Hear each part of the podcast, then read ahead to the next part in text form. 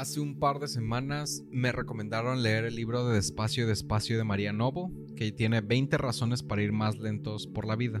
Vamos a leer el primer pedacito del primer capítulo, porque está dividido en pedacitos. La primera parte se llama A vueltas con el tiempo. Breve historia del tiempo. Qué largo es el instante y qué breve es la vida. Rafael Talavera. El 23 de abril se celebra el Día del Libro, recordando que, una fecha como esta del año 1616, falleció Cervantes. También sabemos, qué casualidad, que Shakespeare murió el mismo día y año. Sin embargo, esta segunda apreciación no es del todo cierta. En aquella época existían distintos calendarios. En España regía el calendario gregoriano, pero Inglaterra se guiaba por el juliano. De modo que la coincidencia no es tal porque en realidad el dramaturgo inglés murió 10 días más tarde que nuestro insigne Don Miguel. Todo un lío para quien piense que el tiempo es una estructura fija y que como tal ha sido considerada a lo largo de la historia. En Grecia, por ejemplo, se concebía el tiempo de forma cíclica, mientras que en el judaísmo se manejaba una concepción lineal, marcada esencialmente por el futuro, por la idea de la tierra prometida. A lo largo de la historia han existido calendarios solares, otros lunares y otros mixtos. La división del día en 24 horas corresponde a los egipcios, aunque después sería consolidada por los romanos. Los días de la semana tal y como los conocemos están asociados a los siete días de la creación que relata el Génesis. Y su nombre proviene del calendario romano. La división del año en 12 meses data de los babilonios. De manera que no podemos hablar de un tiempo constante e históricamente regular, sino de las muchas formas en las que las culturas han negociado con el tiempo. Del mismo modo, no es igual el tiempo personal de cada individuo que el tiempo histórico de las sociedades o el tiempo cósmico. Aunque todos ellos se encuentran entrelazados. En el mundo rural, y todavía hoy en muchas culturas originarias, las personas han vivido a lo largo de milenios ajustando sus modos de vida a las pautas temporales que les imponía la naturaleza. El día y la noche, las estaciones, los cambios de la luna. Su concepción del tiempo era y es absolutamente cíclica. Mediante repeticiones y ritmos que cada persona y cada generación iba cumpliendo como parte del ritual del pertenecer a la Tierra. Sembrar, recoger los frutos, acopiar para la época fría, volver a sembrar. El tiempo los marcaba como acontecimientos. El nacimiento de los hijos, las fiestas populares, la recogida de la cosecha. Hasta la Edad Media, esto también sucedía en las ciudades, donde los artesanos trabajaban guiándose por el mediodía. Y la jornada se repartía así, simplemente en matutina y vespertina sin que existiese una medida exacta de las horas que cada uno empleaba en ellas. Por otra parte, el tiempo para producir algo colectivamente tomaba otras dimensiones. No se esperaban resultados inmediatos. Por ejemplo, las catedrales tardaban siglos en concluirse y generalmente nunca el maestro que las había concebido las veía terminadas. En el Renacimiento, con el énfasis en el individuo y en la valoración de lo novedoso, comienza a cambiar la concepción de los aspectos temporales de la vida.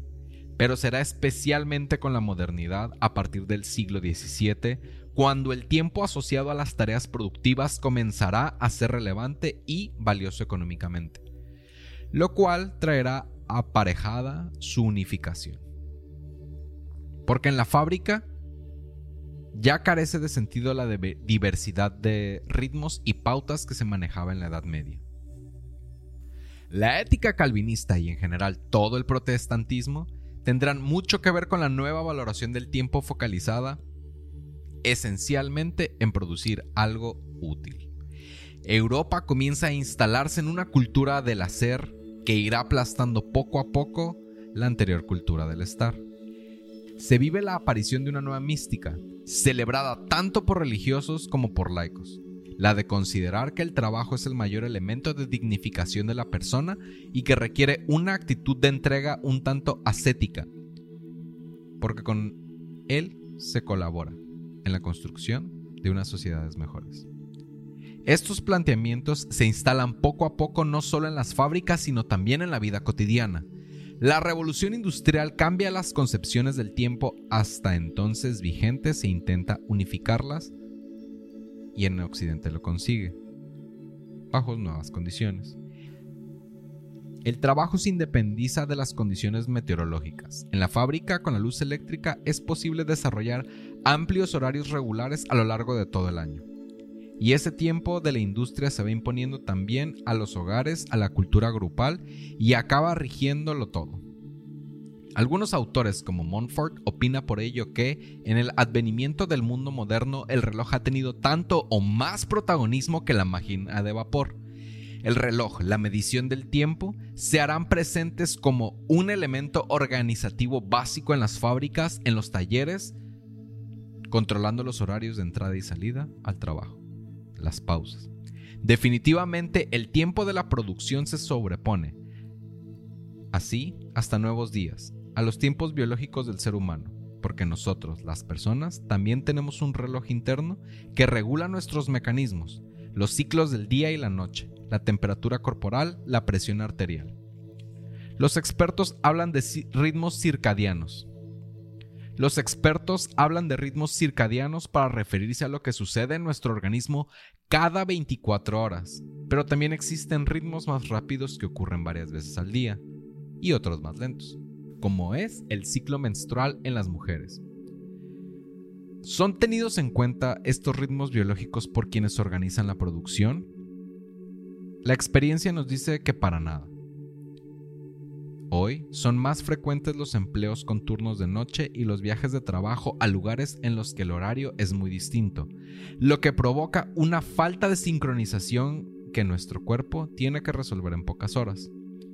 Mucha gente sufre, incluso jornadas laborales unas veces transcurren de día y otras de noche, con las dificultades que esto conlleva en el acoplamiento de las rutinas para el descanso y el sueño con las dificultades que eso conlleva en el acoplamiento de las rutinas para el descanso y el sueño.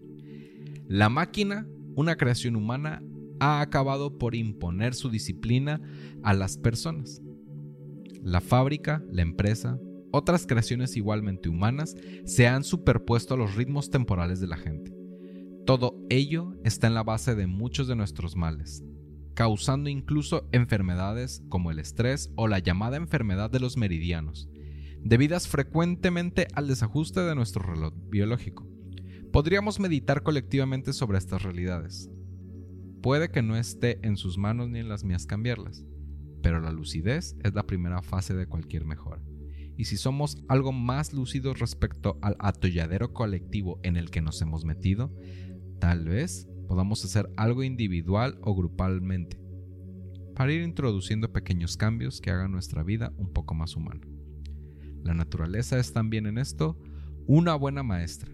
Los ecólogos hablan de la biomímesis para referirse a todas las pautas que podríamos aprender de ella para después incorporarlas a nuestra vida individual y socializar.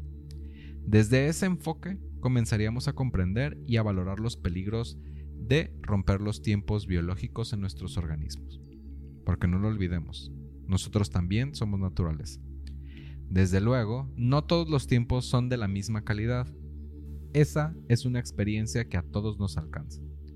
Podemos confrontar media hora de música de Mahler o de su músico preferido, con media hora de conducción en un atasco para ir al trabajo. Y veremos que tienen un efecto bien distinto sobre nuestro bienestar y nuestra salud.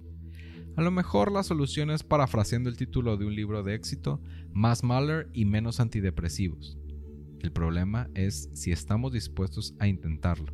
De ser así, el primer paso consiste, poco a poco, en ir dejando abandonada a la prisa.